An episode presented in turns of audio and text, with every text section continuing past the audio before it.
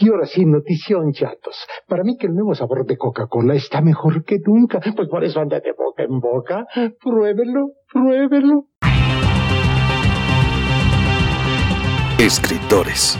I'm Terry Moore, and you're listening to Comic Case. Artistas. Hi, this is John Romita Jr., and you're listening to the Kamikaze Podcast. Hi, this is Mike Mignola, and you're listening to Kamikaze. Hi, this is Eric Powell, creator of The Goon, and you're listening to Kamikaze. Editoriales. Hi, this is J. Scott Campbell. You're listening to Kamikaze. Hi, this is Terry Dodson, and you're listening to the Kamikaze Podcast. Traductores. Hello, it's Kamikaze from Grant Morrison. This is Gary Frank, and you're listening to the Kamikaze Podcast. Coleccionistas. Hi, this is Frank Cho, and you're listening to Comic Kazi. This is John Bogdanov, and you're listening to the Kamikaze Podcast. Editores. Soy Giuseppe Camuncoli, state escuchando el podcast de Comicase. Fan chiquillos. Todos están en el podcast Comicase.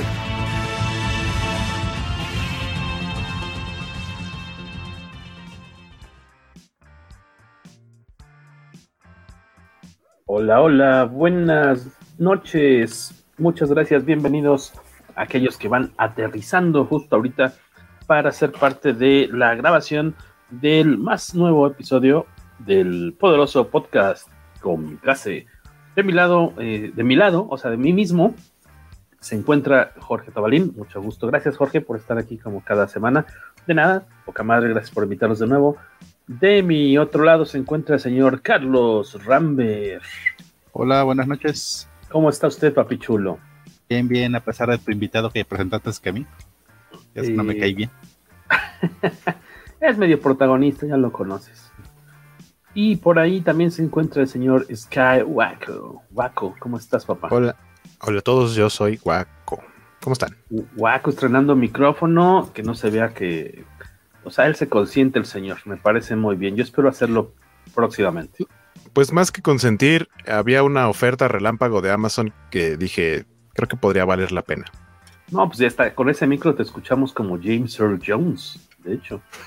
como que acentúa tu negritud, amigo. ¿Te acuerdas? Venga mi muerte, Kimba, digo Simba.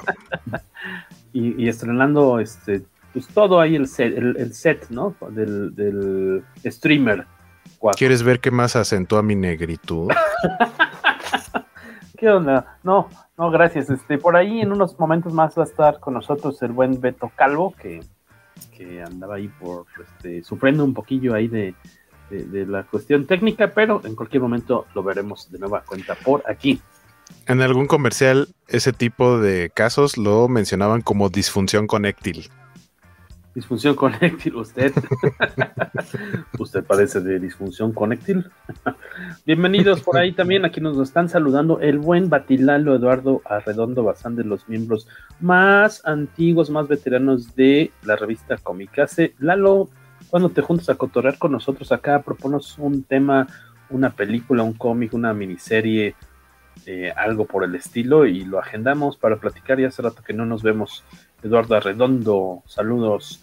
Y también Alberto Palomo ya está por acá, también saludándonos. Hoy vamos a platicar de esta película coreana que tiene po poco, al menos en para nosotros en Latinoamérica, que se le empezó a hacer un poquito de ruido porque es parte de los estrenos pues, más recientes de Netflix.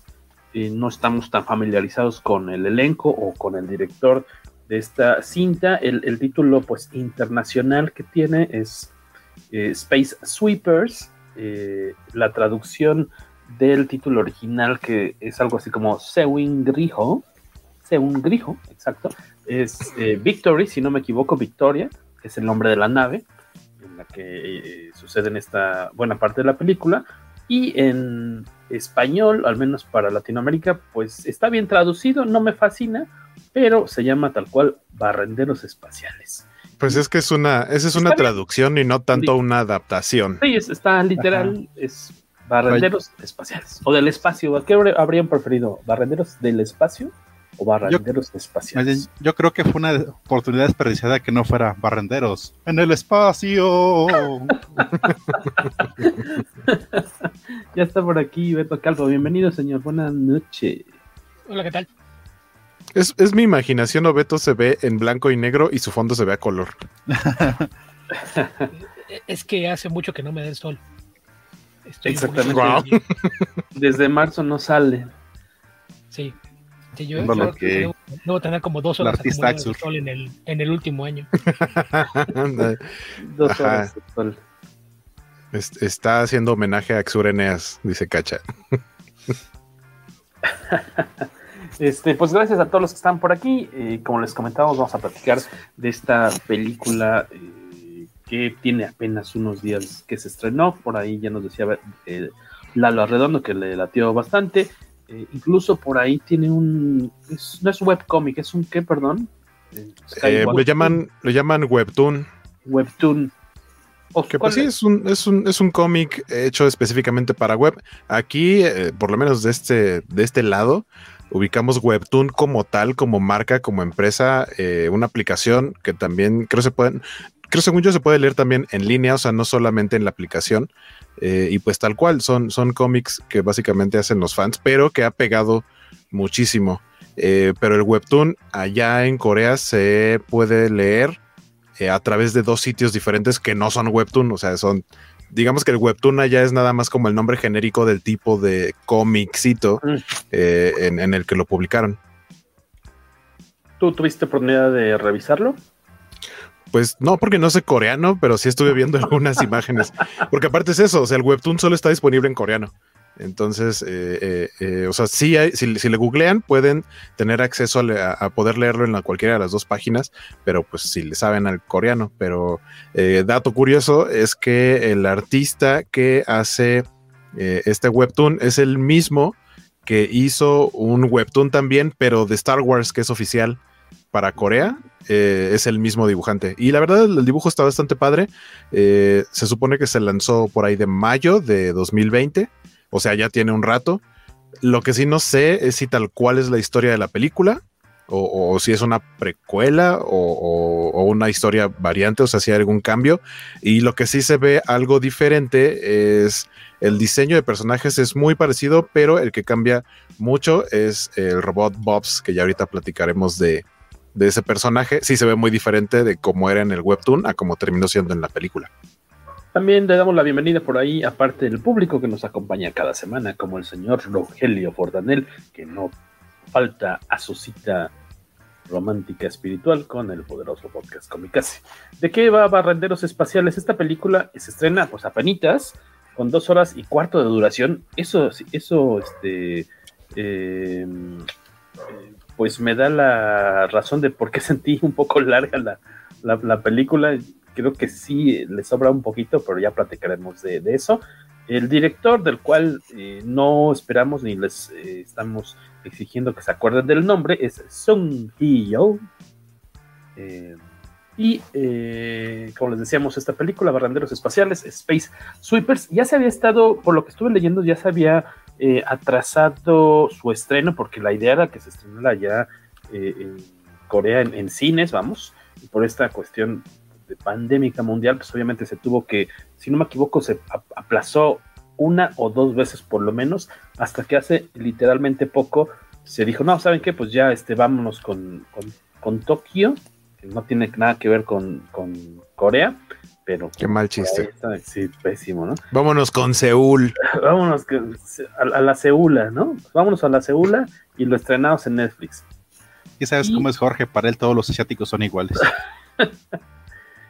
Em, y, ya de plano lo que se hizo, aunque se presenta como una película de Netflix, no es que la haya producido Netflix, sino que pues más bien es la que, la que adquirió los derechos de distribución, pues ahorita ya llegó Beto Calvo de nueva cuenta, que se nos había escapado un momentillo. A mí también, eh, como dice Alberto Palomo, esta onda del barrenderos espaciales me, me, remitió luego, luego a lo mejor porque somos, porque soy mexicano, como diría Memo del Toro, me remitió a Cantinflas.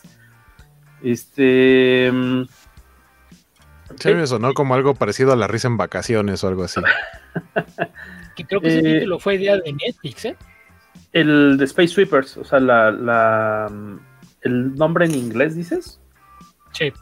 Sí, con el que se, ah, internacionalmente, porque el título original con el que se había anunciado, los dos retrasos, uno originalmente para un festival, iba a aparecer en un festival en el verano, me parece que en julio, y su estreno comercial era para agosto, allá en Corea.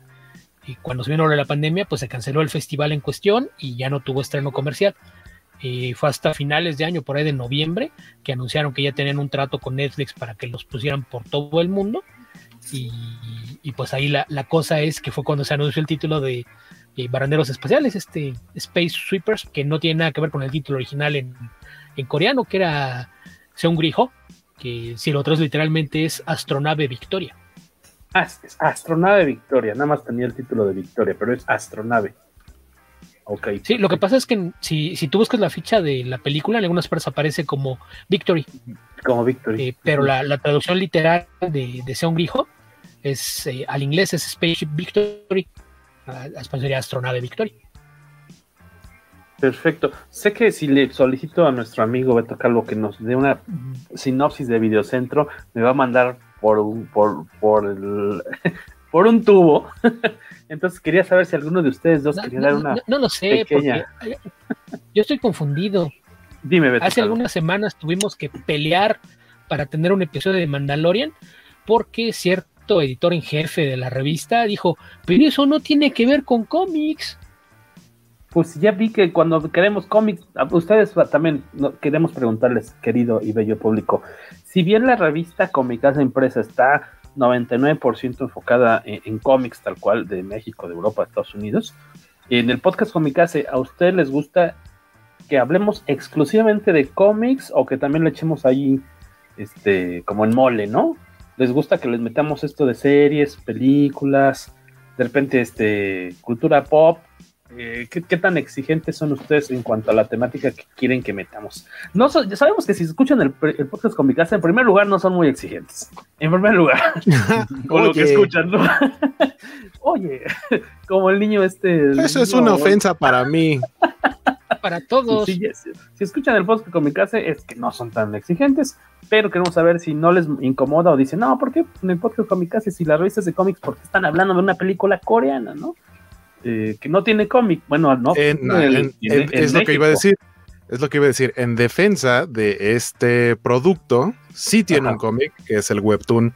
Que no, sabemos disponible en nuestro idioma. Que no tenemos NPI de qué se trata, pero este que existe. Sí. Eh, pero ustedes díganos también. Aquí quiero aclarar, Waco y yo éramos los que queríamos hablar de Mandalorian. Jorge decía que no, y fue cuando se la controversia, cuando unas semanas antes se había buscado un equipo alternativo para hacer un especial del aniversario de Flash Gordon, pero no de la creación de Alex Raymond, sino de la deleznable película de Dino de Laurentiis. pues nos la pasamos muy suave los que hicimos el, podcast, que de hecho nada fue para YouTube. La transmisión comentada. Sé que no va a ser, que no va a ser de cómics y ni siquiera voy a invitar al equipo original voy a traer un equipo alterno para hablar de lo que yo quiero hablar. Esa fue la actitud no, que no quisieron. No quisieron. Cacha, Cacha a lo mejor no, no, hubiera entrado. bueno, Cacha todavía no estaba. Yo que sí, y más bien, admítelo, no me hiciste tener ahí porque sabías que no iba a decir absolutamente nada bueno de esta película. Necesitábamos un equipo de fanboys de, de la película. Y yo no iba a decir absolutamente nada porque la, única vez que intenté que he intentado ver la película porque se proyectó en un maratón de cine de Comicase, pero no me acuerdo de nada. Seguramente ya era una hora en la que me quedé dormido. Estabas acá acariciándote con uno de los este, indigentes. No te perdiste de mucho. Una película carísima que perdió dinero y que dice Jorge, pero lo hicieron con tres pesos. Fue más cara que las dos películas, las dos primeras películas de Star Wars juntas. Así de mal lo hicieron.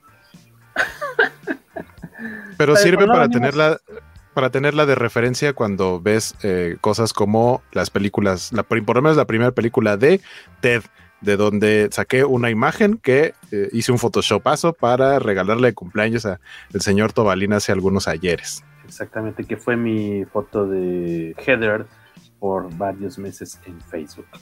Eh, retomando, alejándonos un poco de esta tirria que le tiene Beto Calvo a la película de Flash Gordon del 80, este, decía Waco tiene esta película coreana de Space Sweepers, tiene su cómic digital, que no sabemos qué, dice, pero trataremos de averiguarlo. Y este, por fin ya se estrenó en Netflix. Nosotros la vimos apenas hace unas horas y eh, vamos a comentar qué es lo que más nos latió, tal vez sin echárselas a perder, porque sí tiene, creo que ni una semana que, se estrenó, me parece. Se estrenó el 5, o sea, tiene 5 días cinco de días estrenado. se estrenó. Ojalá más bien lo que escuchen aquí haga que les den ganas de, ver la película, si es que creen que es justo. Eh, se trata de, y aquí es donde abro mi, cosa, mi acordeón, ¿no? Es una, la trama sucede ahí en el año 2092, como en muchas películas, muchos cómics y muchas otras aventuras, pues eh, está basada en una cuestión de que la Tierra ya valió queso en cuanto a habitabilidad, o sea, ya es una basura de plano y entonces eh, la humanidad ha logrado, eh, pues, viajar parte de la humanidad, porque de hecho es una élite que eh, son transportados a otra, que es como una especie de base, es, como una... Pues es, como una, es como una estación... Una estación, es una estación espacial, Pero que es como un paraíso, en el que nada más está habitado por artificial, que está habitado por pues, gente de, pues, millonaria, casi, casi todos. Y sí, por ahí, mencionan, por ahí mencionan que los que están viviendo ahí son como el 5% de la población de, la, Tierra. O sea, ajá, de la población humana más bien. Y todos los demás, la perrada, el cascajo, siguen viviendo este, en un ambiente súper tóxico, porque lo primero que dice el narrador al inicio es que la Tierra sigue viviendo, pero básicamente vive con, eh, ¿cómo, es en español el life support? Que, es así como... ¿De vida? Pues como con... ¿Cómo? ¿Soporte de vida? Ajá. Pero, pero tiene, tiene como un nombre... asistencia, ajá. Asistencia artificial, asistencia de vida Sí, o sea, vamos, necesitan, ves a los personajes que traen su respirador. Es como si tuviera un, pulmón artificial o algo así, o sea que en cualquier momento podría simplemente ya no ser habitable. Y la gente, exacto, como dice Jorge, trae sus, eh, sus máscaras y, todo para no respirar ya todo el ambiente tóxico que, existe en el planeta. Entonces, que casi, casi ya está eh, dado por perdido. Que, esta ciudad, eh, la horrible, bueno, vamos, el, el, mundo en el que habitan todavía en la Tierra es nos recordará de cierta forma en lo estético a, Blade Runner, ¿no? Un poco. O a Wally más bien. A, Wally, sí, es lo que estaba pensando. ajá. Y mientras que el resto de la población pues vive en esta pues, como base, como decía Waco, este paraíso eh, creado por un, por un megamillonario. Por una empresa que se llama UTS. ¿Algún, ¿En algún momento dicen qué significa UTS? No recuerdo eso. No, me acuerdo yo tampoco. No, pero aparte es como, no importa que estemos en el futuro, las cosas siguen igual. Como la gente que viaja de Iztapalapa a Santa Fe para trabajar y regresar. igual la gente de la Tierra tiene que ir a las colonias de arriba del espacio y después regresar a su casa. Ahí es tal cual el, ascenso desde la tierra plana de la medio de la ciudad a las alturas de Santa Fe. Exactamente.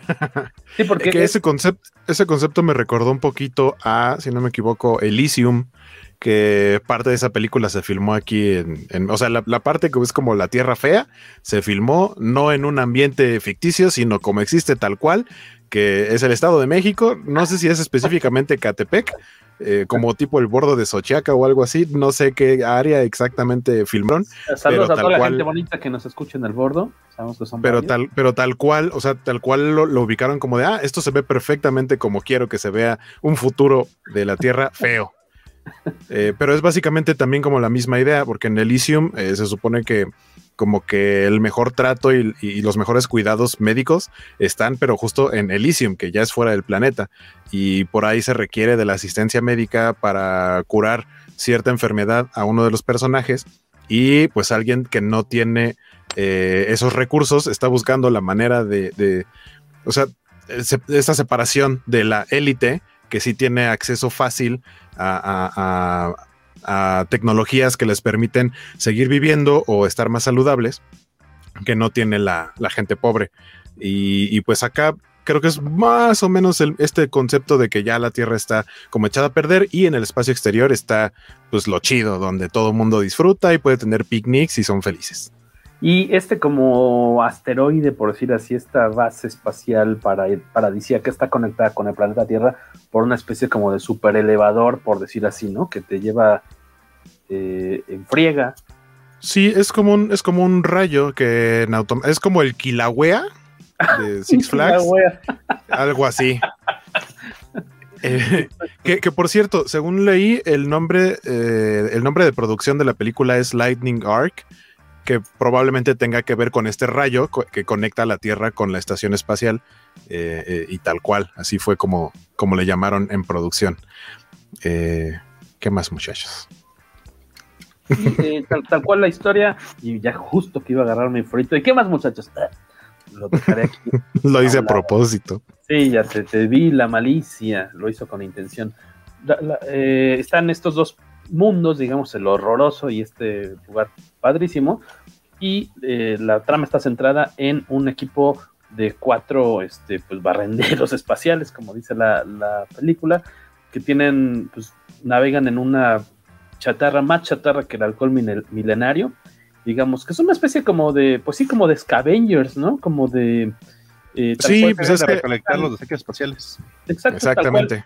Eh, porque en una parte de la película te señalan que pues hay mucho desempleo y demás y eh, se sugiere que uno de, los trabajos que podrían tener cierto grupo, grupo de personas es pues, recolectar todos estos desechos espaciales que están flotando en distintas partes, ¿no? De, que, son, que son aparte un peligro, o sea, es un peligro para la misma Tierra y para la estación espacial, porque mencionan que, esos desechos espaciales hay de todos tamaños, incluso algunos son naves completas que viajando en el espacio pueden llegar a tomar eh, velocidades incluso 10 veces más rápido que una bala.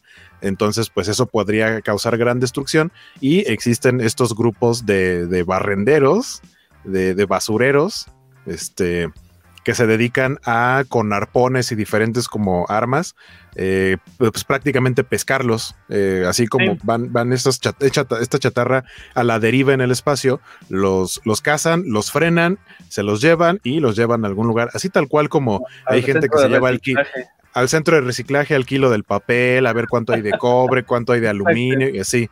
Les hacen el conteo y pues lo que llevan para reciclaje se los terminan pagando como los que se robaron la, mascarota de cobre del santo, ¿no? ¿De qué me, era? ¿Te acuerdas de esos cabrones? Esos, que era una escultura padrísima, la máscara del santo, que estaba enfrente del... ¿Qué cafetería íbamos antes? El péndulo de la, de la condesa. la condesa y se la robaron, se la cargaron, como nada más estaba colgada por su, ahora sí que con su propio peso, vámonos y al kilo. Y estos barrenderos, estos chatarreros, eh, son, son cuatro, es la, la capitana, eh, un androide. Sí, un robot. El otro, el, el, piloto, digamos, y el otro que viene siendo como, como el mecánico, ingeniero mecánico, ándale, exactamente. Y eh, ellos, pues tal cual, la bronca que tienen es que han, eh, pues gastan más de lo que ganan porque están endeudadísimos, están quebrados, acaban de... Este, la compañía, la UETS te cobra por lo, hasta por respirar literalmente.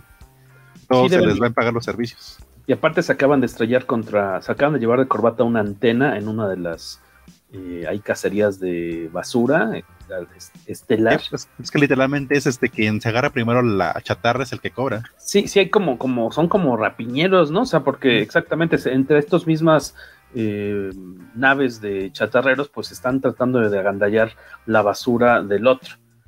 Y además al principio los conoces porque literalmente se roban la basura de otras personas. Exactamente, otros cuates ya, ya tienen esa basura y los héroes de la película llegan a robársela, a gandallársela con sus... Supongo que son naves modificadas, o sea, que no son originalmente así, sino que han sido adaptadas, modificadas las naves para tener estas pinzas o hacer cierto truco, estos arpones. Muy resistentes. ¿No? Este, para poder hacer su labor. Y tal cual, lo que están en, hasta el tope de deudas y eh, la trama tal cual arranca la, película con el hecho de que se, salen las noticias, eh, se revela que hay un, pues tal cual un androide en forma de niña chiquita, que es peligrosísimo porque tiene, este, pues tal cual que tiene... instalado una bomba. Una bomba. Una bomba, pero también tiene ahí como eh, poderes, este, que pueden ser peligrosos para todo el que se le ocurra atravesar. bueno, en, las noticias tal cual solo dicen que tiene una bomba, no, no dicen más. Lo de los poderes los lo vemos ya después. Cierto, cierto, cierto. Y obviamente, pues, ¿quiénes se van a encontrar a esta niña? Pues los protagonistas. Que en sí el, el, protagonista es el Loto y es de quien que sabemos que tiene como un, un trasfondo más importante eh, porque te revelan su historia eh, y se supone que él en algún momento fue eh, parte como de las fuerzas armadas especiales del tipo multimillonario de la empresa de, de ¿qué quedamos que era? UTS. UTS. Ajá. Y, y llega o sea, él está incluso súper bien posicionado, tiene así un departamento de super lujo, vivía en esta estación espacial y en algún momento una serie de acontecimientos que lo llevan a terminar adoptando una niña, la cual se pierde en un accidente y para poder encontrarla tiene que pagar una cantidad exorbitante.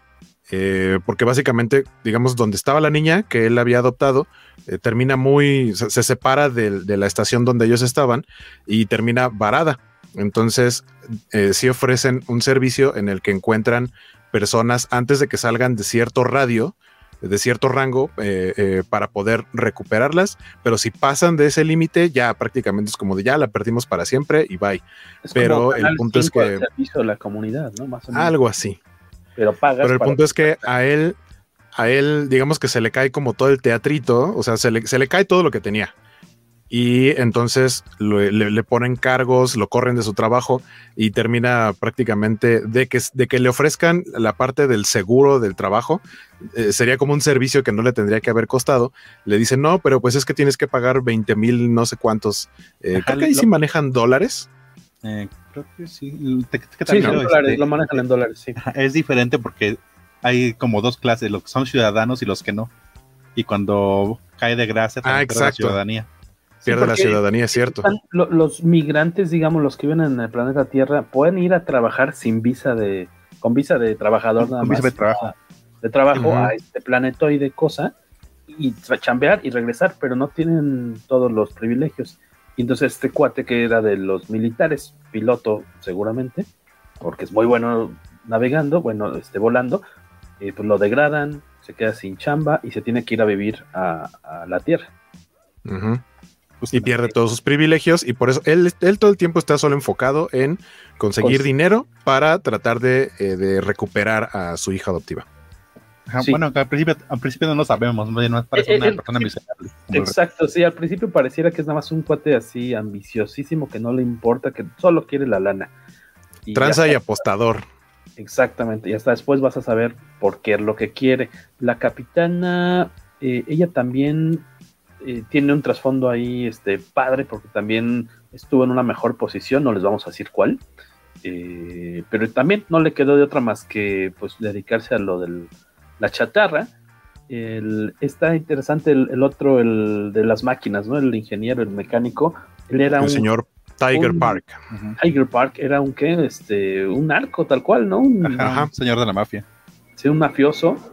Está lleno de tatuajes y resulta ser pues tal vez de los más entrañables en la película porque es el que se, tal vez el primero que se encariña con, la niña, eh, que pues aparentemente es una amenaza y más de una persona la quiere eh, recuperar, tanto eh, esta empresa y también hay una especie como de grupo que pareciera ser pues, como grupo terrorista. Ajá, los zorros negros.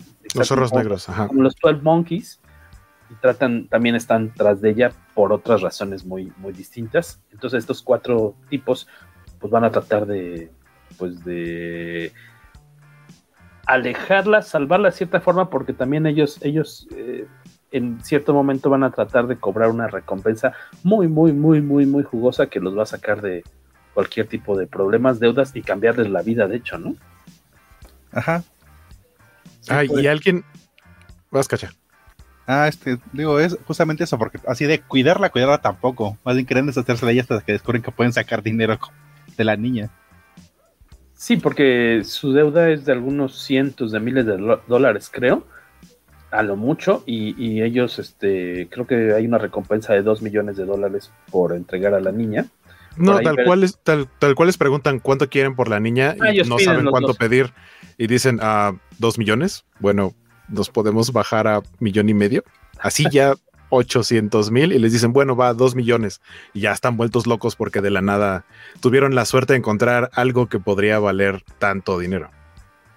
Y por cierto, eh, ahí en, ya que la vean, en esta parte de las negociaciones, eh, en el tratar de, pues, de ganar, conseguir esta recompensa, se me hizo muy chistoso este detalle de que eh, usan unos moduladores de voz para que no identifiquen sus voces, pero los coreanos hablan en español, pero con estos, este, pues, ¿cómo dirías? Este, mm, distorsionador. Distorsionadores de voz, ¿no? Que le decía Cacha que suenan como el morro, ¿no? O como las ardillitas. Pregunta, ahorita que mencionas eso, ¿en, ¿en qué configuración de idioma la vieron ustedes? Nosotros en coreano. ¿Cuál? Ah, ah yo la, puse en español. ¿Tú la viste en, eh, la viste en español desde el principio? O sea, doblada sí. al español. Sí, sí, sí. Ah, Lo que pasa, y eso, eso me pareció muy interesante. Porque cuando la puse, a mí me sacó de onda. Decía que la primera vez que la puse me sacó un poco de onda. Eh, porque no, o sea, como que estaba ocupado haciendo algo más, estaba como preparando algo de comer. Entonces no le puse mucha atención al principio. Después tuve que volver a verla y ya entendí que era lo que estaba pasando. Eh, en, una de las primeras escenas, porque todos los personajes tienen un auricular que es eh, un, traductor en automático, porque todos los personajes tienen diferentes idiomas. Entonces, los protagonistas hablan en coreano, en el idioma original pero en el doblaje son los que hablan en español, pero no le hicieron doblaje a ninguno de los otros personajes, solamente a los, a los protagonistas, a, los miembros, al crew de, la nave, solamente ellos hablan en español, todos los demás hablan en inglés, en francés, así tal cual mm. los idiomas que se presentan en, en la película en su, en su idioma original los respetan, porque lo que, se, lo que pasa normalmente en las películas es que eh, si hablan en varios idiomas y le escuchas en doblaje, lo único que todo se escucha en español, nada más que hacen acentos. Si alguien habla en ruso, dicen, ah, sí, yo ruso, y, así, etcétera, ¿no? Ese tipo de, de, acentos. Y aquí no, me pareció muy interesante porque justo hacen énfasis al principio en eh, señalar que traen traductores. Y si hubieran puesto un doblaje a toda la película, no hubiera tenido sentido que tuvieran eh, los auriculares. Eso me, eso me gustó bastante. Y otra cosa que creo que no habíamos mencionado, al, principio Jorge decía que pues no ubicamos ¿no? A, los protagonistas, a los actores o tal vez al director, porque no estamos tan acostumbrados, tal vez Beto conozca un poco más sobre el cine coreano, sin embargo, sí hay alguien conocido eh, para nosotros, que es, eh, que aparte de su personaje se llama James Sullivan, y yo dije, ah, el de Monster Inc. este, que es Richard Armitage, eh, este actor lo conocimos o se, dio a conocer, eh, digamos, de manera mainstream a nivel mundial por interpretar a el enano Thorin, escudo de roble, en la trilogía de El Hobbit. Por ahí en el elenco también hay una mexicana, ¿no? Esta de los policías soldados, esta que es una máquina de... Camila. Camila es este, una actriz mexicana. Yo nunca había escuchado de, ella. Ahora sí que hasta que vimos la película supimos. Carla Fernanda Avil, Avilia Escapero. Es Camila. Lo poco que vemos de ella. ya que viene ese acento, si es de Jalisco. y la razón por la que no sabes nada de ella e, ella no es actriz profesional, se convirtió en modelo, actriz. Ella no sé a qué se dedicaba. Ella se fue a Corea con la intención de estudiar una segunda carrera. Ni siquiera sé cuál sea su primera carrera. Se fue a Corea tratando de, realizar una segunda carrera por allá y ya tenía viviendo allá como año y medio cuando le empezaron a ofrecer papeles como extra. Esta es la primera vez que tiene una parte extendida. Es la primera vez que tiene un con nombre. No tiene parlamentos, no dice mucho, pero es la primera vez que su personaje tiene nombre en una película. Solamente era extra. Así es.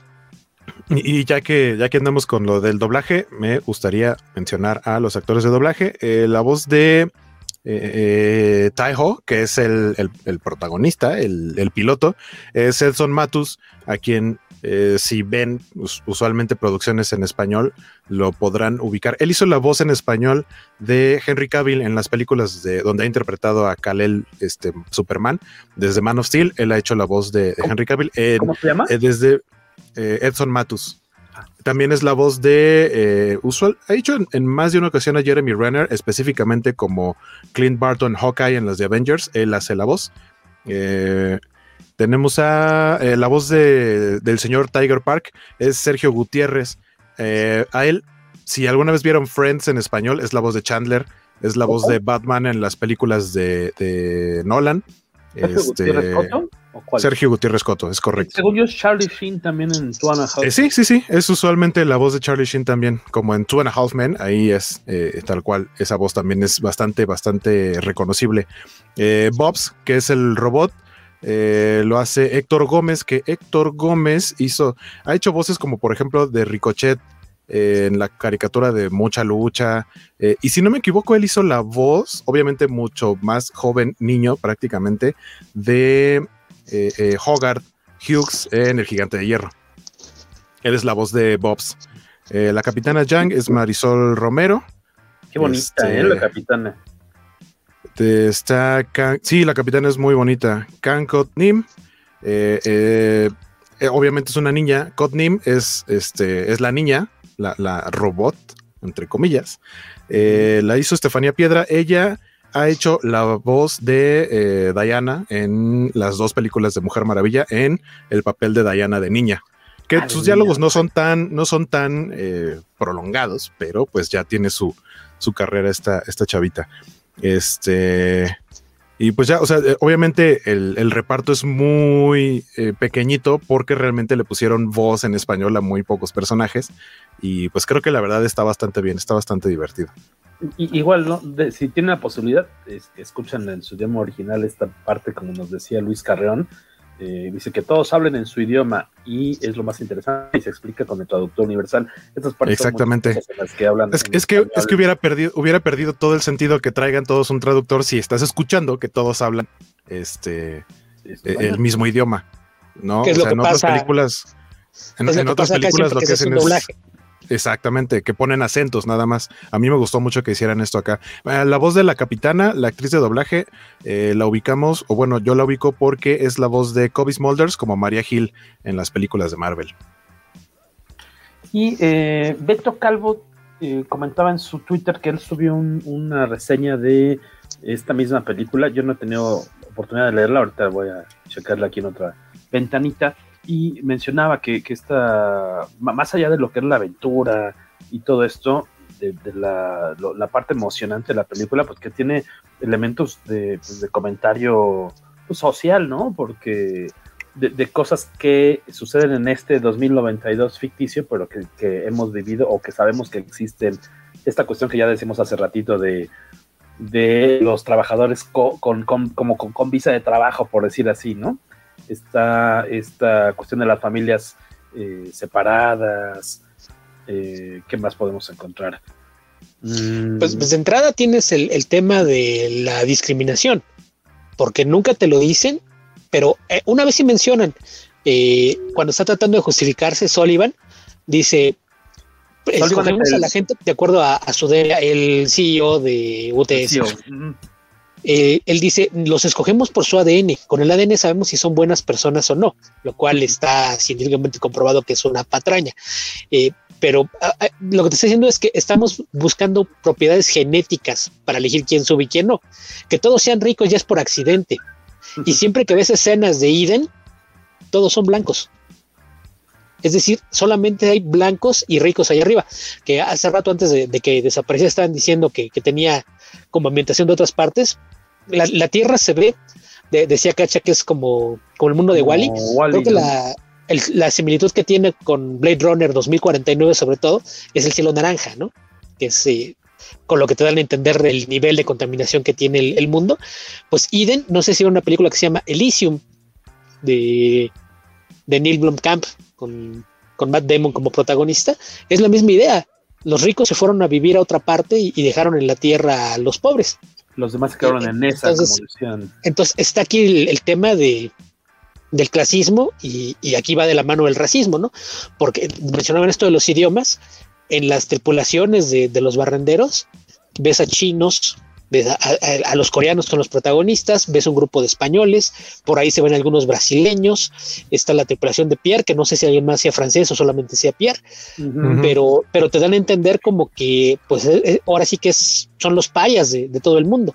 Entonces un poquito jugar, eh, un poquito con, el tema de, la lucha de clases y también hasta cierto punto con el racismo, que tienden a ir de la mano. Está eso, está el, el tema también del abuso de las corporaciones cómo le, das trabajo a la gente, pero te aseguras de que no importa qué tanto trabajen, jamás progresen.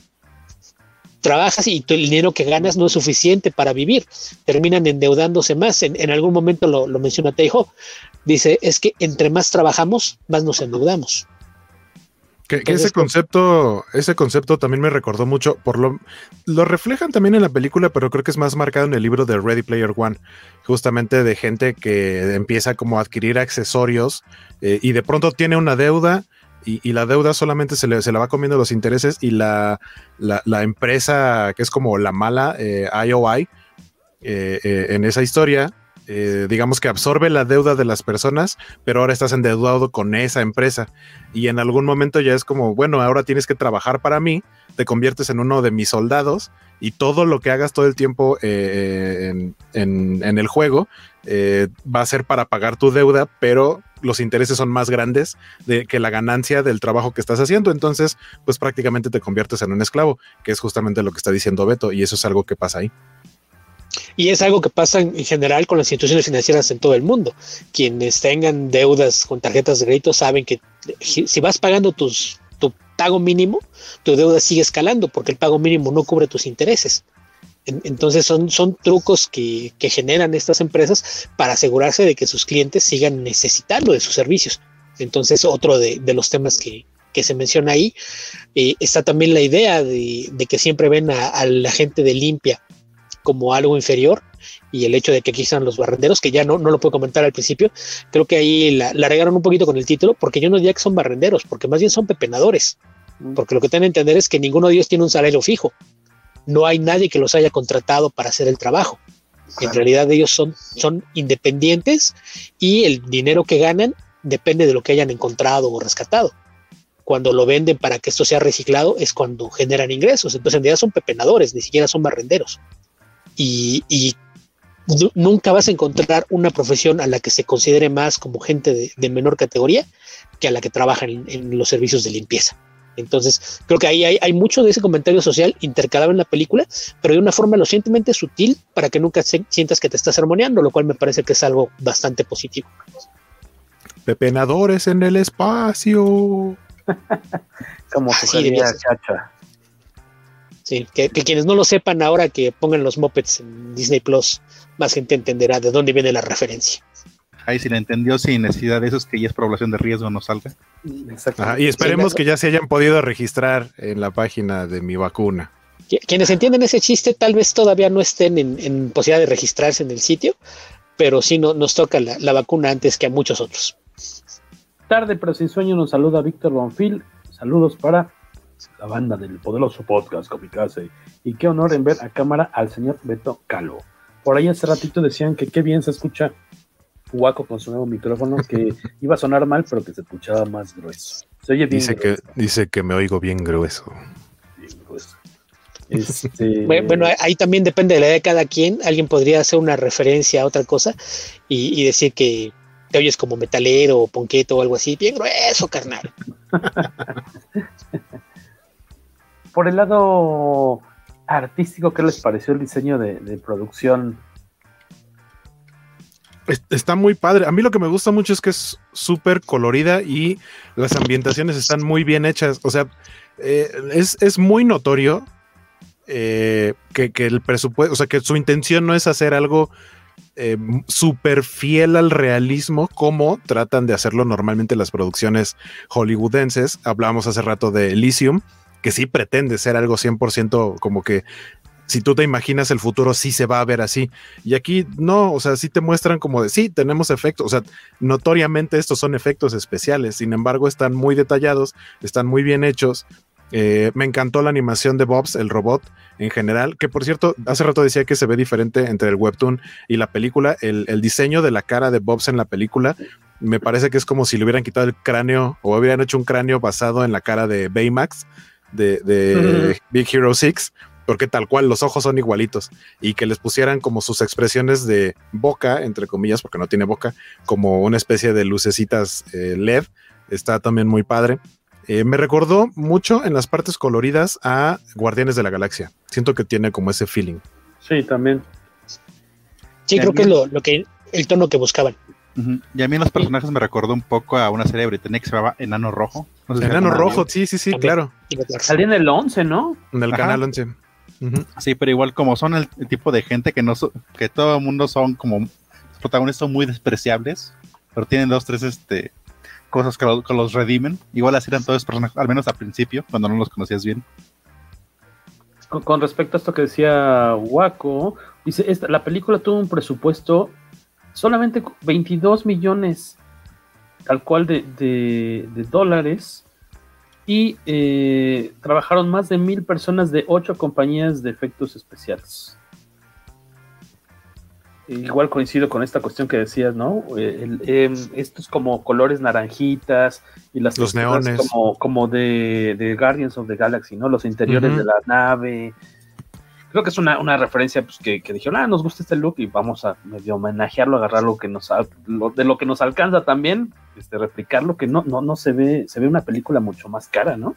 Y en cuanto, y en cuanto a sensación, no sé si les pasó a ustedes, para mí como que el, el cómo van avanzando los personajes, su evolución, también me recordó un poco a Rogue One, que es como un equipo eh, hecho como de personajes súper diferentes y, que a final de cuentas eh, llegan a una misión en común a pesar de no ser el héroe clásico súper eh, con una ética y una moralidad perfecta. Sí, pues de hecho, Para... me pareció un poco más al de Rogue One. sí, sí, sí, Le quitabas el respirador de abajo al de Rogue One y era este, este, este era Bobs. Ajá, exacto, como K2SO.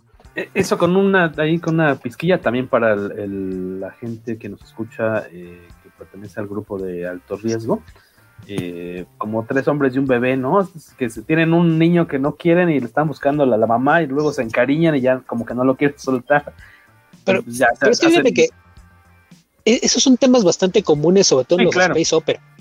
Eh, lo, que menciona Guaco de, que es un, grupo pues parias, inadaptados, que no, aparentemente no tienen nada en común y terminan convirtiéndose en una familia, sobre todo en, lo que es el, subgénero al que se conoce como space opera, es algo bien común. Entonces eh, e, es parte de lo que he visto que le critican a la película, pero me parece que lo hacen bien.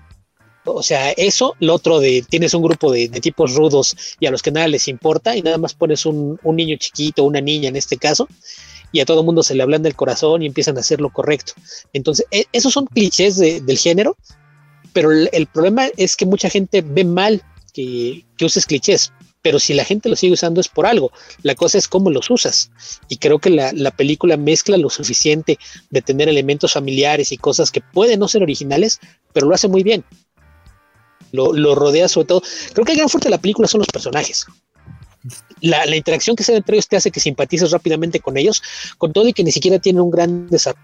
De la capitana te esconden todo hasta el final, ¿no? Cuando te revelan el pasado de ellos bien, cuando están viendo las fichas es cuando entiendes de dónde viene y es cuando entiendes que su mayor deseo es cobrar venganza. Ni siquiera sabes venganza por qué, porque no, no te, lo, te lo dejan ahí. Entonces, los personajes que tienen realmente más desarrollo en ese aspecto son el robot. Curiosamente es el personaje más humano en toda la película y el caso de Tiger Park, porque él es el, que desde el principio lo ves que es el que siempre se está quejando, siempre está haciéndose el rudo, y es el primero al que se le hace el corazón de pollo en cuanto empieza a lidiar con la niña. Es el que tiene un, arco más grande, porque aparte no sabes si todo lo que está hablando de lo que hacía cuando estaba en la tierra es fanfarronear, hasta que ya lo ves en acción al final y dices, ah, mira, después de todo no estaba fanfarroneando. Entonces, e, ellos son los personajes que más desarrollo tienen. Creo que también el, eh, de los temas de, inclusión social que mencionaba, un, detalle que está bien sutil y me gustó mucho, que el robot sea, que el, robot sea transgénero. Porque toda la, ropa que utiliza cuando están descansando trae batas de mujer y se pone las playeras holgadas y siempre está viendo revistas. Y se asume como modas. Ajá. Y al final te lo confirma, ¿no? Pero tiene voz de hombre, ¿no? Ajá, e incluso menciona porque, o sea, justo cuando se supone que acaban de cobrar y realmente se quedaron en ceros, ve, está revisando una proyección en donde dice cuánto es lo que me costaría tener una, este, una estética humana y así de, ah, me cuesta tantos miles, pues no, evidentemente no me alcanza. Porque, y, sí, o sea, a mí me parece un chiste curioso, eh, o sea, inteligente, que sea tal cual la definición de no binario cuando es un robot. sí. Por eso digo, es, el personaje más curioso, porque es el que no es humano y es el que te humanizan más durante toda la película, y es el no binario cuando es lo que funciona con un sistema binario. Exacto. No sé si algunos de ustedes que nos están viendo ahorita en el detrás de micrófonos eh, ya pudieron verla, ahí déjenos su opinión. Si no, pues se las dejamos de tarea para el próximo fin de semana y si les gustó este podcast y este episodio les, les latió, les ayudó como para empujarlos a ver la película, pues que lo lleguen a compartir ahí en sus redes sociales. Eh, ¿Algún otro aspectillo que quieran subrayar de, esta peli? Cacha, casi no has platicado. ¿Qué es lo que más te latió? Decíamos de los personajes, ¿tu favorito alguno en especial? La niña yo creo que también está muy bien, ¿no? Ajá, pero igual creo que de todos fue el robot, porque es el, igual que el que más desarrollan me gusta mucho la estética de que, de que como este capturan la chatarra, porque parecen balleneros. Ándale. al menos el robot con este, porque tiene un arpón para, para cazarlos. Y la estética, este, a mí me recuerda mucho a Valerian. No sé si ustedes la vieron. Un poquito. a, mí yo. La trama igual de las colonias espaciales, igual era muy Valerian. Sí. A mí un poquito también lo, lo que me recordó en, en tono y estética en algunas partes a Cabo Bebop. Creo que también tiene ese airecito de, el, tipo de, tecnología que usan, incluso la persona de los personajes. Por ejemplo, creo que podrías ver un, poquito a, Tiger Park, como lo que era Spike. No, pero no Spike, no. Este, ¿Cómo se llama el otro gacha? El grandote. Eh, no me acuerdo. Bueno, pero sí, sí tiene ese mismo tipo de, de personalidad que es el hombre rudo, pero en realidad es bien buena gente. Eh, es muy, muy similar también en, tono. Y creo que eso es lo, que hace que la película funcione, ¿no? A fin de cuentas, no es pretenciosa, es, es entretenimiento muy ligero. Y lo que decíamos del presupuesto, sí, el, trabajo de CGI me parece que está muy bien logrado en, las escenas en las que lo usan. No, no, no logras distinguir qué tanto está montado en, CGI y qué tanto son, son cosas prácticas y de los sets de decoración lo cual habla muy bien del trabajo. No hiciste nada demasiado elaborado, pero logras que todo empate bien. Entonces no sé qué tanto eran sets reales y qué tantos virtuales. Y el trabajo de fotografía me gustó mucho en las secuencias de acción, generalmente cuando las películas no tienen mucho presupuesto, las secuencias de acción están muy mal logradas y aquí están muy bien trabajadas, tanto las que son de coreografía, cuando los ves ellos peleando en, los pasillos y demás, como las que son CGI. Por ejemplo, me gustó mucho cómo Bobs pelea cuando lo, mandan a, pelear contra las naves que se convierte en el Spider-Man espacial, ¿no? Utiliza el arpón para corromperse de una nave a la otra y mientras las va destruyendo. Me parece que está muy, muy bien trabajando en ese aspecto y creo que eso es parte de lo que ayuda a que disfrutes la película. insisto, no es muy original, recurre a muchísimos clichés, pero los hace bien. Y eso es algo que siempre se agradece. En, tono, yo, yo creo que e, es la clase de película que, que funciona muy bien como, como entretenimiento ligero, ¿no? A lo mejor es un poquito larga, creo que, que sí le podrías haber quitado unos 15 minutos, quizá 15, 20 minutos para que funcionara mejor, porque sobre todo creo que al final termina alargándote un poquito los epílogos. Creo que es algo que se podía haber atendido bastante más rápido. El tercer acto te da demasiadas explicaciones, se extiende y aún así nunca la sientes pesada. Es, es tan ligera que pese a que se empieza a alargar, nunca la sientes pesada y es la, la clase, mencionaba Sarah Guardians of Galaxy, me dejó esa misma sensación de, de, ver esa clase de aventuras espaciales ligeras y entretenidas, que te mezclan un poquito de, de acción y aventura con drama y comedia, pero todo en, en dosis lo gente entre suavecitas como para no clavarse en ninguno de esos aspectos. La película, nada más como datillo, eh, se estrenó, ya decíamos, hace apenas unos días por medio de la plataforma de Netflix, pero eso le permitió llegar a 190 países. Eh, obviamente eso jamás habría sido si se hubiera estrenado solamente en, pantallas, o sea, en cines, claro. Difícilmente la habríamos visto, tal vez la habríamos visto en México, pero pues no, no habría tenido ese... no, eh, es ese tipo de producciones que usualmente dan el semanazo o que ni siquiera llega a todos los cines, que llega como a selectos. O en un festival nos habría llegado. Ajá. Eh, Sí, a mí, sí, como decía Beto, a mí la verdad es que me gustó mucho y eh, eh, a Beto normalmente no le gusta hacerlo de las calificaciones, pero el dato de Rotten Tomatoes, que ahí es más bien calificación de, eh, hay calificación actualmente tanto de críticos como de audiencia, o sea, del público que ya la ha visto, y me llama la atención que para la crítica está en un 53%, o sea, como que a la mitad sí les gustó y a la otra mitad no. Sin embargo, tiene 83% creo del público, 81, 83%. Eso quiere decir que a la gente le está gustando, o sea, tal cual es el comentario que nosotros tenemos aquí. No, no, no me pondría a ver qué peros le puso la crítica, pero a la gente le está gustando. Creo que es algo muy divertido y que eh, también lo hicieron como apuntándole a ver qué tal le iba para eh, hacerle, no sé si tal vez volverla a una franquicia, pero por lo menos sí pensar, dependiendo qué también le va, en hacer una secuela. ¿A ustedes les gustaría una secuela? ¿Creen que... Yo creo que se sostiene muy bien así, pero creo que sí es un universo en el que se podría eh, desarrollar más historias. Incluso ni, siquiera en una secuela necesariamente, podrías tener más aventuras en ese mundo. Uh a mí me gustaría ver si a francés finalmente sí llegó con la capitana. Pero es que, ah, ahí, les va el, apunte a ustedes que les gusta de repente andar estolqueando mujeres y celebridades. y a ella yo la había visto nada más en una película que se llama The Handmaiden. Ah, que, es que es una película de Park Chan-wook. Es un thriller ahí de, fuerte carga erótica con ella como personaje central. Entonces, probablemente les interese. Si, si no saben quién es Park Chan-wook, eh, seguramente han escuchado de la trilogía de Venganza, eh, que es este Old Boy, este, Mr. Vengeance y, Mrs. Vengeance. Eh, también es el, director de una película de vampiros que se llama Tirst, bastante buena. Es uno de los directores de género más populares en, Corea. Del, director de esta película hay una que hizo de, un hombre lobo, un, chico lobo, que le tengo muchas ganas, pero no, no, le puedo encontrar. Y de hecho ahí el protagonista es el que hace aquí de, de Teijo. Pero sí, de, la capitana, de la capitana yo nada más lo ubicaba por, por The Handmaid, que es una película debe ser como de 2015 o 2016.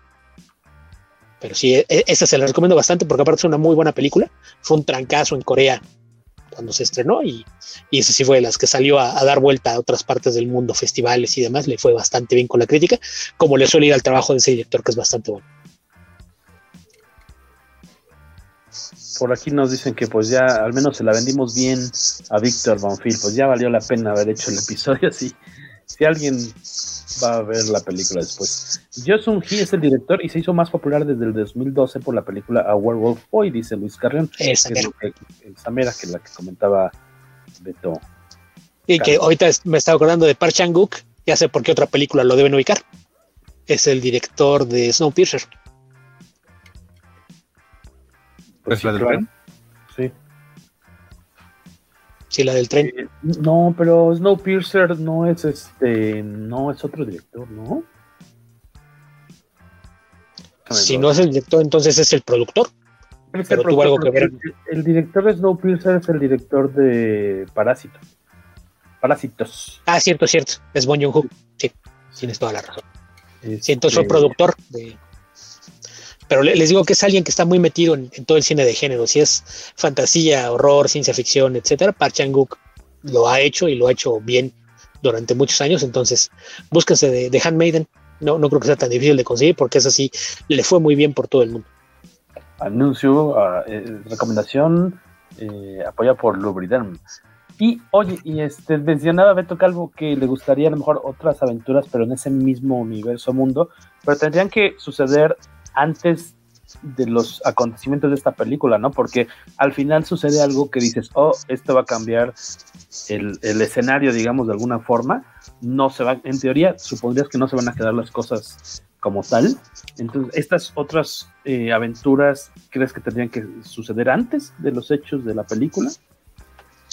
Es, que no, no tienes que limitarte tanto con las cosas. Podrías hacer algo que sí vaya después. Tienes un Marte terraformado no ah, sabes cómo, va la, cosa, no sabes qué. Una secuela, una secuela con los mismos personajes dices que no necesariamente, pero sí aprovechando. Ahí te limita mucho.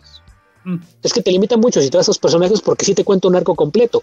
Si quieres a los mismos personajes, tal vez te funciona mejor hacer una secuela de tal quizá de la capitana, es quien te dejaron más, más espacio abierto. Porque si es de, de Park, pues sabemos que era un gángster en la Tierra, entonces pues tu, tu, película no tendría mucho sentido porque la tendrías toda en la Tierra y terminaría cuando se tiene que exiliar a, vivir en órbita. Y en el caso de, de Kaiho, pues se cuentan lo, que pasó, que era un, genio que fue reclutado para servir en las fuerzas especiales y, y cómo fue que cayó en desgracia. Entonces te dejaron mucho espacio para trabajar. Entonces puede ser una precuela con la capitana, por ejemplo, pero una secuela directa con ellos mismos, que ya viste que se solucionaron la mayoría de sus problemas, es una familia tendrías que buscar un conflicto para hacer que funcionara. No estaría mal volver a verlos así como, como grupo, pero tendrías que buscar un, conflicto o una historia interesante que contar con ellos. Es la parte que te lo complicaría un poco. No, no digo que, que, no lo deban hacer, pero es la clase de cosas que si no tienes una historia que contar, pues mejor no le muevas y déjala como está. Porque cierra bastante bien, yo creo, ¿no? O sea, así como quedó, creo que no necesita una continuación o algo, pero pues sí, es, muy redondita. Ya sabrán ellos, ¿no? Si le quieren sacar más provecho, por decir así, si la quieren explotar más.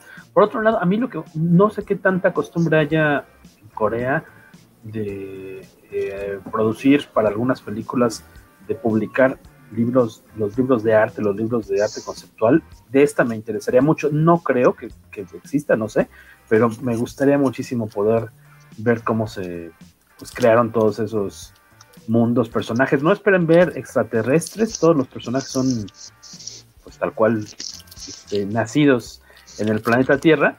Hay una, hay una parte en la que entiendo, o sea, digamos que para mí fue como el reflejo de cómo supieron aprovechar algunas cosas para no hacer más cara la producción. Hay un momento en el que están como en una especie de antro. En esa escena, todas las personas que están bailando, o sea, traen atuendos como futuristas, pero no dejan de ser ropa hasta cierto punto común, una. Y la otra es que todos traen máscaras, pero las máscaras que traen son máscaras que puedes encontrar. Muchas son eh, de estas como que puedes armar de cartón eh, doblado, como, como máscaras de animales, pero que tú puedes bajar el patrón y hacerla tú mismo. Eh, y algunas otras son máscaras que incluso yo he llegado a ver que venden, por ejemplo, en el centro de Coyoacán en Halloween o Día de Muertos, que son máscaras tal cual, así como de plástico y, Muy tienen como. Ajá, y no sé, por ejemplo, tienen como en la boca tachecitos, como si estuviera cocido, pero con luces de LED, que son súper baratas y que pueden incluso comprar por lote. Muchas de las máscaras en esa parte, en esa escena, eh, eran ese tipo de, cosas. Entonces, sí creo que le hallaron el punto correcto para que se mantuviera dentro de la estética de la película, pero es algo muy fácil y muy barato, exacto. Esa máscara que comentas, de hecho, cuando la vi dije, ah, eso se me hizo que era de, eh, ¿cómo se llama? De Purge The Purge, sí, de hecho sí, tal cual. Creo que es una máscara de la purga, creo. Exacto, hay, hay, por lo menos yo vi una en la película y hay otra, hay una escena, que alguien tiene una cajita, este, ah, cuando, cuando Teijo está viendo las cosas que guarda, que conserva de, su hija adoptiva, eh, tiene un osito eh, polar de peluche que tendría que volver a verlo y tratar como de encontrarle bien este, sí, se ve de manera más clara, pero me parece que es eh, polar de los escandalosos. Ah, o sea, como que, ajá, como que, o sea, sí, utilizaron, era como cosas que tenían por ahí, así de, ah, necesitamos cosas para meter en esta cajita que echando una niña, presta para acá este oso. que, suele, que suele darse en, en, cuestiones de producción en diferentes lados. Por ejemplo, eh, una, una amiga mía y sus socias tienen un su, negocio, pues su empresa se dedican a hacer vestuario para comerciales, para películas, para series. Y eh, por ahí en una serie que tuvieron, uno de los personajes tenía que usar, eh, pues básicamente es como un ñerillo, ¿no? Como de barrio. Y les hacía falta, o sea, obviamente ellas deciden cuál es el atuendo de todos los personajes, pero les hacía falta una sudadera y terminaron usando la sudadera del novio de mi amiga, que es uno de mis mejores amigos de donde trabajaba. Y así, ah, necesitamos una sudadera. Pero, o sea, su sudadera se la ves a mi amigo, es una sudadera normal, pero se la pusieron a, ese actor que, este, no me acuerdo cómo se llama la serie, pero el actor es, este, ah, el, que era el amigo de Ulises en Amarte Duele, que también usualmente hace puros papeles así como de estilo de personaje de barrio. Eh, es una serie de comedia, es de Comedy Central, eh, que sale Itati Cantoral es la protagonista. Eh, para esa serie trabajaron y es como, ah, necesitamos una sudadera y se la mi amigo básicamente se, la, se las prestó y ya así de a mi sudadera, que la neta está como cool, se la pusieron a este mono en un papel como de, como de ñerillo de barrio y, ya, y fue chistoso. Pero, o sea, ese tipo de cosas pasan en la producción y creo que, que a pesar de que esto es una, o sea, no es Hollywood, pero no deja de ser una producción grande y, y no están exentos de hacer ese tipo de cosas. En teoría yo estoy mostrando unas imágenes en, la pantalla. Estás mostrando tu computadora. Pero no se ven las tu explorador de archivos, Jorge. Ajá, nada más estás... ¿Qué estoy mostrando? Solo se ve, se ve la ah. ventana del explorador de archivos. Qué triste. Yo creo o sea, necesitas abrir con tu visor de imágenes y compartir el visor de imágenes. Eso es lo que estaba haciendo yo en teoría, pero creo que no. Déjenme ver si ahora sí lo puedo hacer bien como, como debería, pero no, no confíen mucho en mí. Es que hemos utilizado muy pocas veces el share screen aquí del de la plataforma, pero creo que no se va a poder. Ah, sí, aquí está. No, nada más era para mostrarles uno de los pósters de Space Sweepers, sobre todo para quienes están en YouTube, porque los que están en versión de audio, pues no, no van a poder saber nada de, esto. ¿Se cambió la imagen? No, ¿verdad? Seguimos viendo misma. Ah, bueno, si estamos ah, esta imagen, esta imagen que pusiste es del Webtoon. del Webtoon. Sí. Ah, ok. Pues ahí podemos ver un poquito la apariencia de los personajes, pero en su versión pues dibujadilla. Y aquí está parte del elenco. Tal cual nada más falta ahí la niña. Como decía Cacha, el, el androide es Bob. ¿Cómo se llama? Se me olvidó. Bob. Bob. Eh, se parece mucho al, al, de Rogue One. Yo les digo que es la cara de Baymax. Es como el cráneo de Baymax. Es el cráneo de Baymax desinflado. Y creo que esas eran las imágenes que tenemos por el momento. Y la niña, que también me pareció bastante tierno. La niña robot le dijo a la abuela que le diera cuerda para ir a la escuela. Ahí está. Dejamos de compartir, ya estamos de nueva cuenta todos nosotros. Y em, igual, pues si quieren para ir cerrando con este show, eh, su dedo pulgar y su dedo abajo o medio para lo que más les gustó y lo que no tanto o que o de plano no les haya gustado la película. Si tienen algo, claro. Cachita. Tu dedo para arriba es para. para arriba para todo lo visual y para el desarrollo de los personajes. Y dedo, hacia abajo. Dedo hacia abajo, sería de cuando las cosas eran. Eh, sucedían porque sí, porque eran convenientes. Por ejemplo, de, este, del piloto. Del piloto era un inutilazo hasta que descubríamos que era un soldado de élite. La capitana eh, era también una sinvergüenza hasta que mágicamente descubrimos que era este prácticamente una terrorista que casi mata al, al dueño del, del mundo. O sea, eran como, como cosas que, en teoría este, eran convenientes para la trama, pero nunca lo mostraron antes. Eso no te convenció. Ajá. Sí, como, como que solamente las cosas sucedían porque pues, necesitamos que sucedieran así ya. Y si... te lo, te lo habrías comprado más fácil si simplemente fueran por los barrenderos, los pepenadores espaciales y tan tan, que no tuvieran esa historia detrás. Ajá, o, cuando te dicen, por ejemplo, este, el que el piloto que es soldado, solamente, solamente demuestra que sabe pelear una vez, pero cuando lo agarran los zorros negros, hasta se hace bolita en lo que llega a Tiger Park para defenderlo. en tu caso, Waco. Ya a mí en general, miren, Fresh. A mí me ah, gustó mucho la película. Fresh, certificado Fresh por Waco. Este, hay una parte, bueno, que no sé si, si a ustedes les pasó que eh, en, los momentos en los que aparece dinero, bueno, al principio se ve que tienen como una máquina contadora de billetes que tiene sentido, que si es dinero que está en constante intercambio, movimiento, etcétera. Este eh, se ve tal cual como billetes, pero cuando le avientan como los fajos de billetes por, por lo que se supone que les van a pagar por la niña, se ven súper falsos, se ven como ah. recién impresos y ni siquiera es papel moneda. Es como, no sé, creo que no tenía ni siquiera algo mate y hasta como que medio parece papel cuché. O sea, sí se ve súper falso esa escena de, los billetazos. Este, no sé, creo que ahí pudieron haber hecho algo mejor.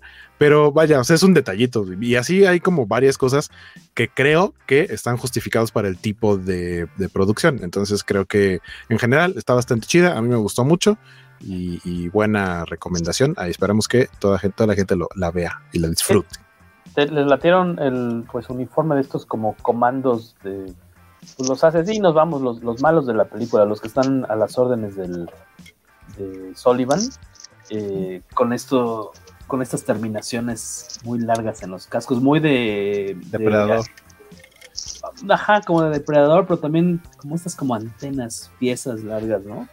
muy de, meca, ¿no? Ajá, pues yo pensé que eran robots hasta que descubren su cara. Que, decíamos que una de ellas es la actriz mexicana, ¿no? Que creo que ni habla, ¿no? No. No, no habla, ¿verdad? Esos son diseños de, uso común, ¿no? Sí, pero incluso yo diría que me parecieron un poco a los del quinto elemento. Los Llegaron un poco también a, los mm. robots que vimos hace poco en la de Out of the Wire. ¿En qué película dijo Beto? Te perdimos un segundo. Creo que ya regresó. La de Out of the Wire, uh, que son zona de riesgo. ¿Ah, es la que acabas de reseñar? ¿O cuál es zona de riesgo? ¿Es en la que sale Maki? Eh, hace algunos días. Eh, no, no he visto, no la he podido ver. ¿Salen diseños similares? ¿También está ambientada en el futuro o algo? y tampoco de robots que han aparecido en las películas de Blomkamp. Sí, sí, sí, de acuerdo. ¿Como a Distrito 9? Sí. Sí, tienes razón. Sí, sí, sí. Ah, en Distrito 9 o eh, en Elysium también las armaduras son similares y hasta los robots que ves Ah, o en Chaffee. Esta no la vi. Ah, Chapi no, Chapi no la vi. Bueno, Chaffee, si le escuchas con doblaje mexicano. Ajá. saludos, Gus Rodríguez, donde quiera que estés. Ah.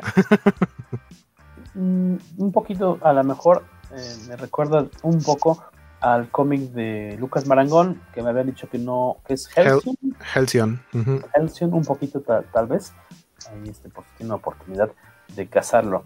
Eh, no sé si ya estamos con, con, Beto Calvo de vuelta, si nos escucha, si nos oye, para que nos dé su, ah, va sonar horrible, para que nos dé su pulgar arriba, medio y abajo, si es que tuviera algunos que quiera aportar, porque ya estamos en la recta final. igual como mencionaba Beto, si quieren ver cosas similares como Elysium, también pueden ver Battle Angel Alita, básicamente es donde se robaron las ideas para Elysium. sí, que, que, que, con Alita, bueno, yo no he leído nada de, del, del, manga, nada más vi la película y la película me gustó mucho y todavía está como en veremos de, de a ver si se hace una secuela, si no se hace o qué. ¿Ah, la de Robert Rodríguez? Sí. A mí me latió bastante. Sí, porque de hecho de este, creo que toman nada más como tres o cuatro tomos del, del manga. Sí, sí, sí. No está toda adaptada, es un cachito nada más. Ajá son como 10 tomos y aparte el, autor dijo, este, cuando lo, se salió de la editorial, dijo, a partir del 7, hagan de cuenta que empiezo de nuevo y hizo como otra historia alterna. Ok. Ahí está la tarea de, de Cacha para aquellos interesados. Beto, ¿nos escuchas por ahí? En lo que acaba de, conectarse. En mi caso igual me divertí mucho, sí, siento que le sobraron unos 10, 15 minutitos. No sabría dónde cortarle. Beto sí decía dónde, que, hacia el final podría cortarse. Eh, no, aún así no se me hizo lenta, solamente un poquito larga. Eh, visualmente está padrísima, todos los personajes me latieron bastante. No hubo uno que dijeras, híjole, este está como flojón. Creo que los cuatro adultos, incluyendo a la robot, están bastante parejos, bastante al nivel. Eh, de repente yo creí que a lo mejor el protagonista iba a terminar yo como haciéndolo a un lado porque es el que está más interesado en, en el varo, ¿no? Eh, hasta que ya sabes bien por qué esa obsesión y por qué le urge aparte conseguir ese dinero. También es, ya, ya que vean la película van a ver que es un poco, un poco triste en verdad para qué lo necesita. Aquí no, no, se, no se detalló tanto. Em, pero yo totalmente dedito arriba, sí la vería de nuevo. Eh, les recomiendo que la vean en, coreano por las cuestiones de, los idiomas. Los efectos están padrísimos, el diseño de todo está muy cuidado, ¿no? Este, o sea, no, no, no se ve nada barato. ¿Acaso lo que dice este guaco de los billetes, ese único detallito que se ve muy raro, es una cosa de dos segundos, pero no es, es pecata minuta, diríamos. Eh, ya está por ahí Betín. Creo que lo tenemos en audio, nada más. Sí, aquí estoy. Ah, perfecto, Beto. ¿Con qué cerrarías? ¿Qué es tu sí, empezó a fallar. Ah, no te preocupes. Este, ¿con qué, con qué Me gustó mucho el trabajo de. Me gustó mucho el trabajo de personajes, el desarrollo de la relación entre el grupo de, protagonistas. Y el, el, que la película no, no se tome demasiado en serio, es algo bastante ligera como para que cualquiera lo pueda disfrutar. Ese, ese mensaje de esperanza del final, cuando se da la, muestra de solidaridad de sí, peleamos todos juntos, son, son cosas que, que me gustaron mucho.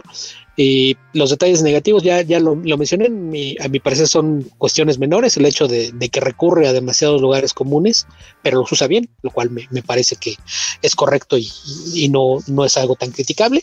El tema de, de, que sí pudo ser un poquito más corta, y por ejemplo, detallitos como lo de los billetes, pues es nada más para demostrar que la corporación es tan poderosa que puede imprimir su propio dinero y llevarlo hasta fresco. Sí, justo eso me pareció así como, parece que los imprimieron así cinco minutos antes de meterlos en el maletín y llevárselos luego, luego. Pues se las dejamos de tarea para aquellos amigos de la banda podcastera que nos escuchan, ya sea, les recordamos que estamos en iTunes, iBox, en Spotify. Ah, en Anchor, en Spotify, Google Podcasts. Google Podcasts, en esos cuatro espacios y que pueden encontrar los episodios pasados también en comicase.net. Eh, chequen la reseñita escrita de Beto en Hoguera de las Necesidades, necedades, perdón, Hoguera de las Necesidades.blogspot.com. Es una reseña amplia, como le gusta hablar al señor Beto Calvo, no, no le sobran palabras, está bastante completita. Echen un ojo al ratillo que puedan para complementar su experiencia de mi lado, yo me despido, yo, Jorge Tobalín. Eh, estamos en eh, como Tobalo en Twitter. Si están en, si están viendo esto en video, pues recuerden que tenemos, ya lanzamos el artbook de Basaldua Girls, ya está disponible, ya lo estamos mandando, ya lo estamos entregando. Pueden pedir más informes en, el correo gmail.com Carlos Ramber, el cacha, donde te encontramos. Pueden encontrar en Instagram o en Twitter como Carlos Ramber. Ahí ven las incoherencias que digo o los dibujos que pongo. Guaquito. Yo estoy como Skywaco en todos lados, Facebook, Twitter, Instagram. En Facebook casi no tanto.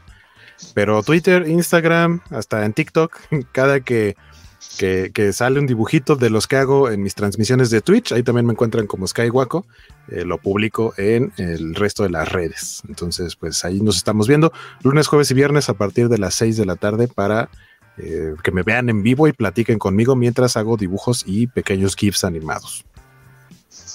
Y señor Beto Calvo. Pues a mí me encuentran en Twitter como albion2112, en, en mi blog, que ya lo, ya mencionaste, blogspot.com o me pueden escuchar en Comicverso cada semana, que está en comicverso.org. Y, nada más para, cerrar, les mencioné la película esta de Handmaid.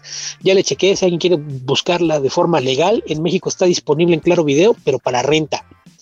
Por 29 ah, morlacos pueden verla. En español se llama La Doncella. Ok, ok. No, pues hay que aprovechar que sí que está disponible para que no estén este, teniendo que buscarlas en lugares de poca este de poca monta. ¿Dónde conseguiste tu película, Cacha? la que vimos hoy. ¿Cómo se llama? ¿Dónde la viste? Ah, en Netflix, como todo el mundo. Está bien, bien bajado ese balón. ¿Cómo se llama? Pues Netflix, ¿no sabías? Está bien, gracias a los que se conectaron por acá y a los que escuchan este episodio. Les agradecemos bastante. Pues ya sin más, vámonos. El último apaga la luz. Esto ha sido un episodio más del poderoso podcast Comicase.